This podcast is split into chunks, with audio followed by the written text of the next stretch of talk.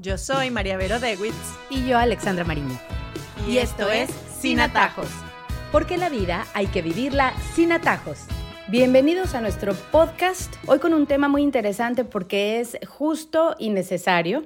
Hemos concentrado nuestros esfuerzos hablando un poco acerca del lado, cuando hablamos de educar a nuestros hijos, pues porque por supuesto nos basamos en nuestra propia experiencia, pero en muchos de nuestros podcasts hemos reconocido, como bien merecen, el papel también de los padres. Y ya que estuvo cerca el Día del Padre y ya hemos hablado tanto de ser mamá, pues les vamos a dedicar con mucho cariño este podcast a ese rol paterno que es tan importante en la crianza de nuestros hijos, en nuestras familias y que, bueno, los hombres no hay que verlos como esos enemigos muchas veces, sino al contrario, es un aliado tan importante para poder hacer de nuestros hijos personas de bien y las mamás de hombres nos entenderán cuando decimos que son diferentes sí a nosotros, pero que tienen la capacidad de dar un montón de cosas que nosotros no. Y eso nos complementa. Entonces hoy se lo vamos a dedicar a los padres. A mí me da risa porque cuando celebramos el Día de la Madre decimos madre solo hay una. Y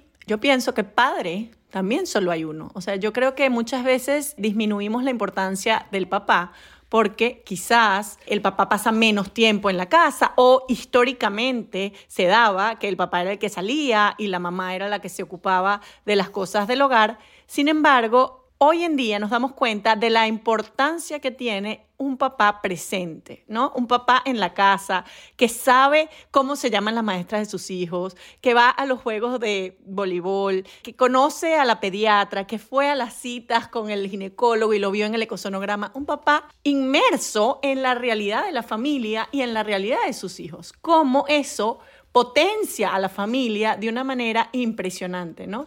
Hay una frase que una vez escuché que con los últimos cambios en esta época la mujer salió de la casa porque salió a trabajar. Eso trajo muchas consecuencias, consecuencias buenas, consecuencias malas, cosas que tenemos que saber, pero que también el hombre entró en la casa. Y a mí esa parte me parece que es algo muy bueno que ha pasado, ¿no? O sea, hoy en día tenemos padres mucho más presentes, mucho más involucrados en la educación. Se ve bien que el hombre está involucrado porque también, bueno, no vamos a, a criticar las épocas anteriores porque era lo que era, ¿no? Pero mi papá, por ejemplo, nunca fue a una cita de un pediatra, nunca cambió un pañal.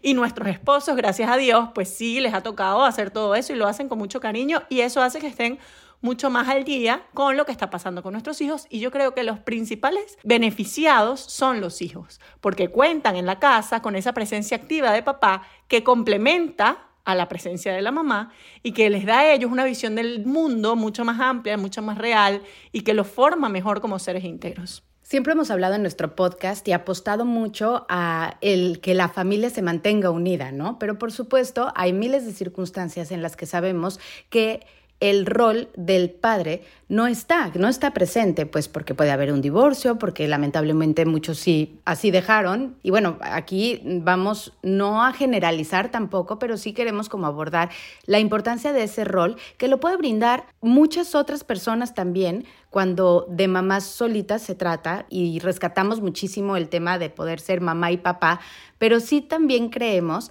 que el rol de padre lo puede sustituir otras personas. Y eso te lo vengo a preguntar, ¿crees que puede ser así? Totalmente. Y es algo que yo creo que las mamás solteras, que no tienen el papá cerca, tienen que aprender a aceptar, que es lo primero, ¿no? Decir, yo soy suficiente, si tú eres suficiente como madre, pero hay un rol, un rol masculino que tus hijos necesitan. Que si el padre no está por X razón, porque se fue, porque no está, porque se murió, cualquier razón, tú tienes que aprender a decir, yo soy suficiente como madre y además eres admirada. Yo creo que no hay nada más admirable que una mujer que esté criando a sus hijos sin esa ayuda, porque la verdad sí es difícil. Pero hay que buscar ese rol masculino que le otorgue a las hijas y a los hijos, porque además ese rol es distinto en niñas y en varones, para ver lo valioso que es. Entonces puede ser el abuelo, puede ser un tío, puede ser un mentor, puede ser cualquier persona que uno tenga cerca que sepa que pueda transmitir este modo de ser masculino que los ayuda a ellos a muchas cosas. Fíjate que una vez en una charla que fui, nunca se me va a olvidar esa imagen mental, a mí cuando me, dan imágenes se me quedan grabadas, ¿no? Me decían que cuando el niño nace, la mujer lo tiene como pegadito a sí mismo, ¿no? Incluso con la lactancia uno lo tiene como cargadito hacia uno, porque además las mujeres cargamos los bebés hacia adentro, o sea, hacia nosotros, hacia el corazón, ¿no? Y que la labor del padre es agarrar ese niño, sacarlo de ese regazo de la mamá, cargarlo para afuera, como ellos los cargan, viendo el mundo y mostrarle el mundo. Y que si eso no pasa, por X o Y razón, ese niño no va a tener una crianza integral, en el sentido de que tal vez salga tarde al mundo porque las mamás tendemos a proteger, somos mamá gallina, eh, lo queremos tener todo el tiempo cuidadito y los hombres son los que salen, los animan a tomar riesgos, eh, los animan a ver el mundo de una manera distinta, no, no, no, tú no tienes que tener miedo a eso, son los que juegan lo que se llama en inglés el rough housing, esos juegos que son como peleas de mentira, ¿no? que los lanzan al aire, que tal, que, los, que se tiran con ellos en la cama, los abrazan duro, que las mamás no hacemos porque además no nos nace, no es algo que no es natural a nosotros. Y está bien. Entonces, primero, las mamás que no tengan ese rol, pues vamos a buscarlo, sin complejos ni nada. Yo estoy dando todo lo que puedo a mi hijo, pero yo sé que eso también lo necesita y lo busco en otro lado. Y las que sí lo tenemos al lado, entender la importancia de dejarlo cumplir esa función, o sea, soltarlo un poquito, ¿no? Aquí tengo una lectura que después les voy a poner el link, que dice, papá te necesito al menos por cinco razones. La primera dice, eres la conexión con la realidad.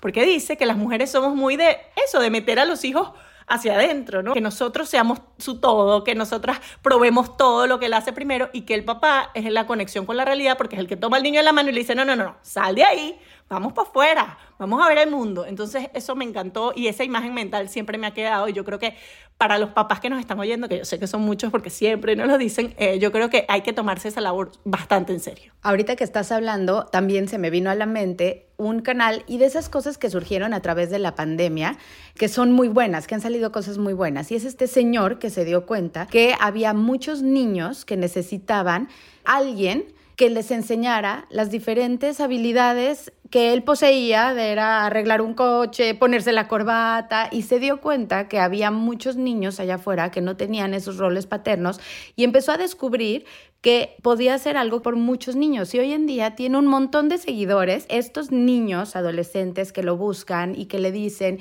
y él empezó a desarrollar todo un papel de, ok, no lo tienes en casa, pero yo te puedo ayudar con esto, yo te puedo dar un buen consejo, yo te puedo decir cómo hacer. Y él decía, esto para mí ha sido también revelador en todos los sentidos, y es eso, cómo sí hay esa necesidad. En este caso solamente son como de niños los que busca, pero cuando hablas también acerca del rol que juega esa figura paterna para las mujeres, ¿no? Para las niñas. Y es lo que te quiero preguntar, que tiene un, impacto eventualmente y lo hemos oído muchísimo, ¿no? Y de ahí la importancia de un buen ejemplo. Hay un libro espectacular que tú y yo hemos hablado de él, incluso viste una película sobre ese libro que se llama Padres Fuertes, Hijas Fuertes de Meg Meeker. Y ella se ha dedicado además a hacer estos libros sobre los padres con los hijos y con las hijas. Es espectacular eh, los libros que haya escrito y incluso tiene un podcast que lo recomendamos, ¿no? Pero este libro de Padres Fuertes Hijas Fuertes habla mucho de la influencia que tiene la visión paterna sobre el autoestima de las niñas, sobre cómo se ven ellas mismas, sobre cómo ellas pueden salir al mundo o no, sobre cómo les va a ellas en el colegio, cómo se relacionan con sus padres, o sea, la cantidad de cosas que influye solo el papá, ¿no?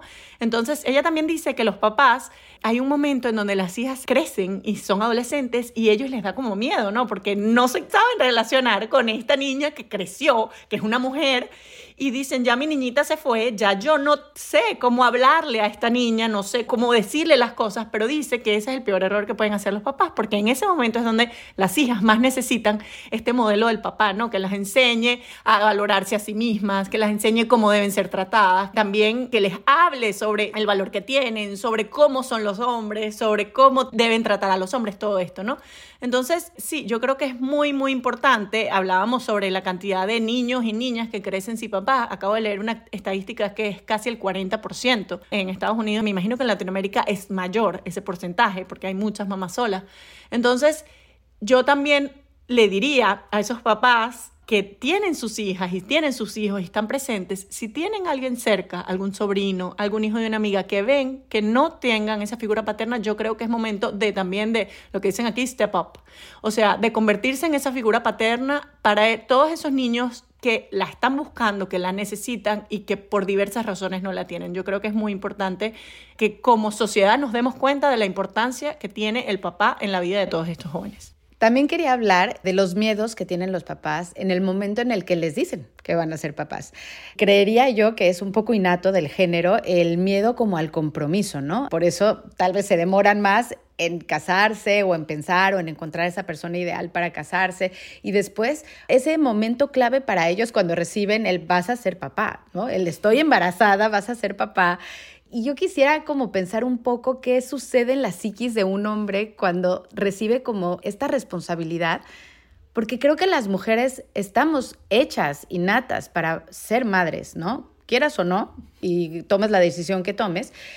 A los papás sí, al ser ajenos, les cuesta más. ¿O cómo crees tú que funciona en su psiquis esto? Yo creo que cuando el bebé es recién nacido, al hombre le es mucho más ajeno. Incluso es que los hombres les da miedo cargarlo, sienten que los van a romper, eh, no se sienten tan cómodos. Pero siempre el conocer da pie al amor. O sea, entonces eh, tú no puedes amar algo que no conoces. Entonces, mientras él tenga más contacto con ese bebé, pues va a crecer ese sentimiento. No es un sentimiento innato. Incluso yo creo que para las mamás primerizas tampoco es, es como un poco raro y para los hombres más, ¿no? Entonces yo creo que eh, ese contacto diario, cotidiano, esas labores que puede hacer, por ejemplo, yo tenía una, eh, mi esposo decía con el primero, con el primero nada más, porque ya después eso cambió, decía, María Vera se encarga del ingreso y yo me encargo del egreso, es decir, que yo me encargaba de lo que comía y él se encargaba de lo que salía del bebé. Y era como una manera de ser eh, como apego con ese hijo que no lo llevó él, pero que estaba allí y al que él quería conocer, ¿no?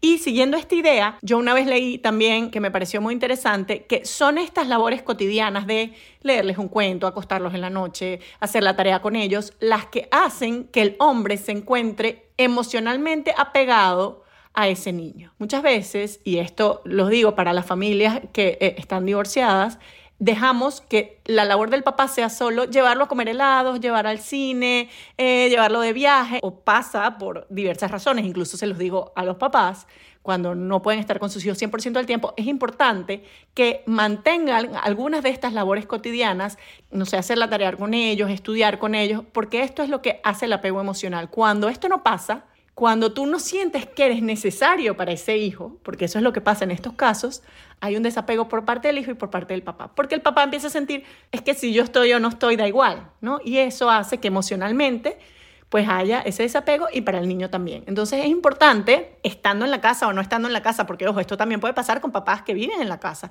pero que sencillamente se desentienden de todo lo cotidiano, ¿no? O sea, no molesten, ¿no?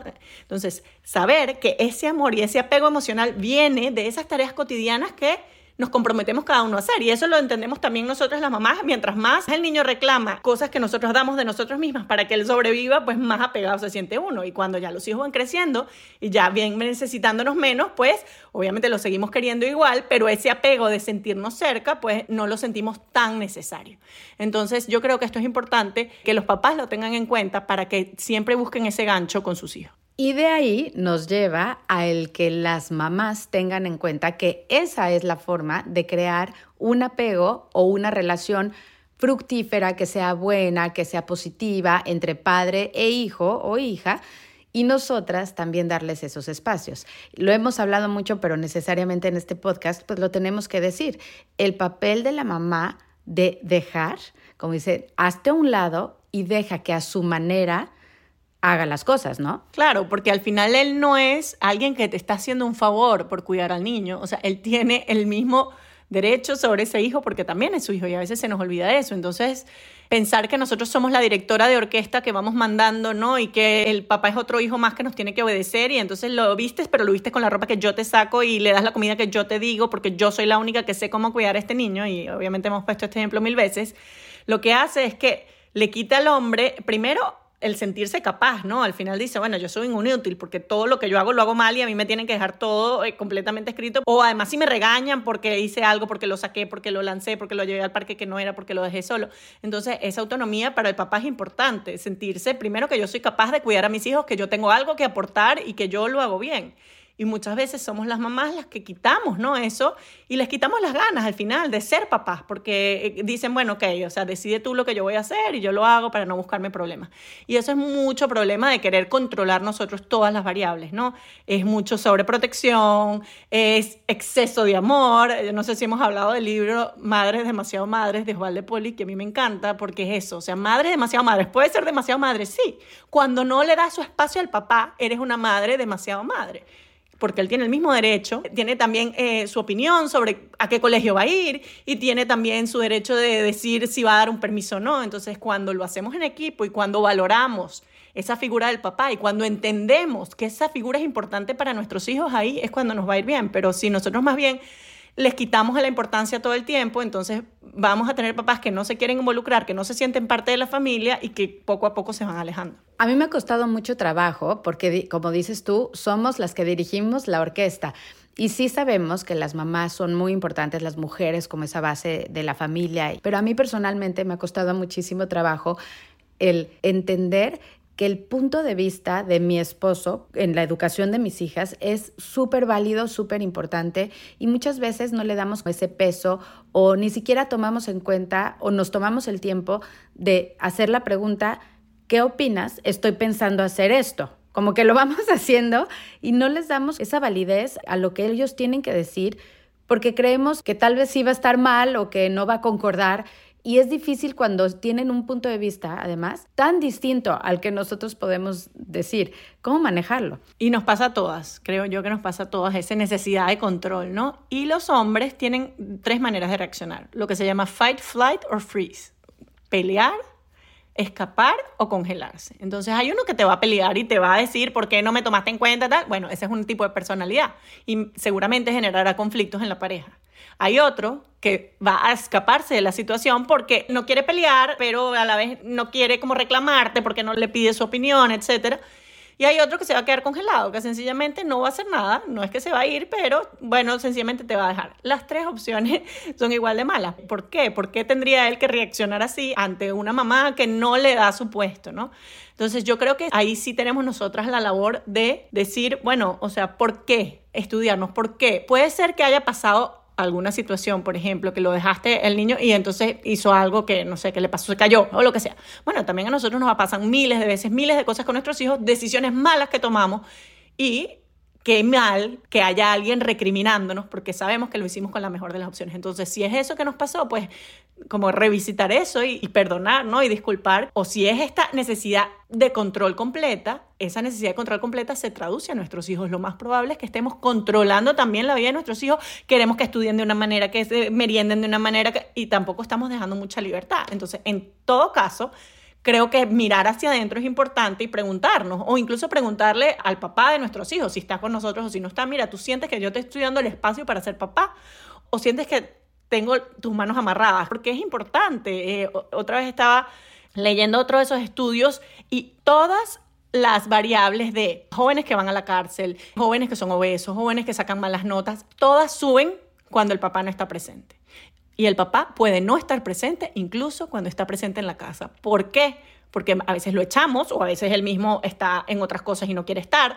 Entonces hay que ver y estudiarnos como familia y ver, bueno, de verdad esta labor del papá está siendo importante, o sea, le estoy dando la importancia para mis hijos, o sea, sí, pregúntenle a su papá, lo que papá decida está bien, él lo hace muy bien, o sea, no matarles el héroe, no decir, no, es que no sabe hacer nada, lo hace todo mal, etcétera, que a veces hacemos esos chistes y son muy malos para la familia. Creo que vale mucho la pena hablarle a los hombres que nos están oyendo en este momento que sí es importante que defiendan eso, que nos tiren la toalla, porque lo hemos visto muchas veces, de decir, no, es que es imposible hablar con la mamá o qué difícil es hacerla entrar en razón.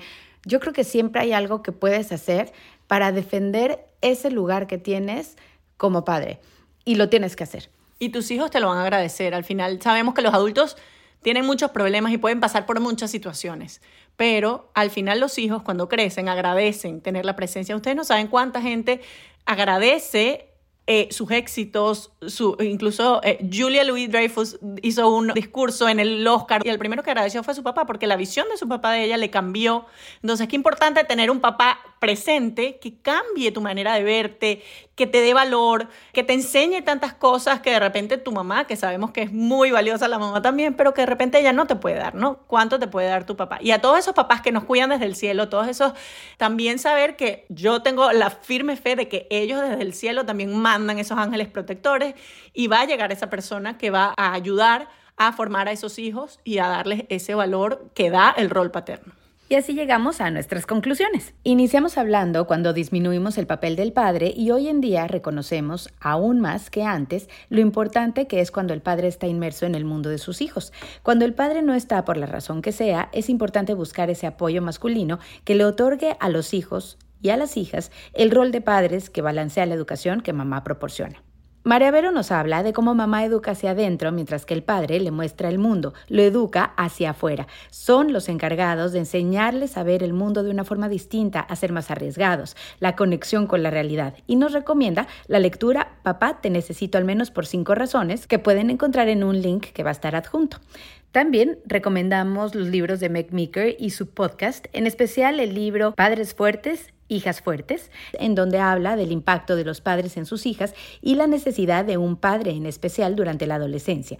Y animamos a los que nos escuchan a tratar de ser un buen rol paterno de quienes tienen a su alrededor que no cuentan con un padre. Hablamos acerca de cómo es necesaria la convivencia con los hijos para crear un vínculo especial con ellos, pues de el crear apego con las labores cotidianas surge el amor y el vínculo emocional entre padre e hijo o hija. Invitamos a que las madres se hagan muchas veces a un lado para dejar que los hombres también hagan su parte, así lo hagan de una forma distinta, no quitarles las ganas de ser papás y dejar de querer controlar todo. María Vero aquí habló del libro Madres demasiado madres. Nosotras las mujeres debemos tratar de darle siempre lugar como padres y darle importancia a sus decisiones y a sus puntos de vista e invitamos a estudiarnos como familia para saber si efectivamente papá está desempeñando el 100% de su rol ante la educación de los hijos. Cerramos hablándole a los hombres sobre el defender ese lugar de papá que tienen en la educación de sus hijos, pues ellos lo necesitan y lo agradecerán en un futuro. Los invitamos a que nos sigan en nuestra nueva página de Instagram, sinatajos.podcast. Ahí ponemos todos los episodios, stories, etc. Y también a que nos escriban a nuestro email si nos quieren mandar alguna notita, alguna pregunta, sugerencia, sinatajospodcast.gmail.com. También se pueden suscribir en su plataforma de podcast favorito para que les salga una notificación cuando tengamos un nuevo episodio. Yo soy María Vero Dewitz. Y yo, Alexandra Marín. Y, esto es Sin Atajos porque la vida hay que vivirla sin atajos.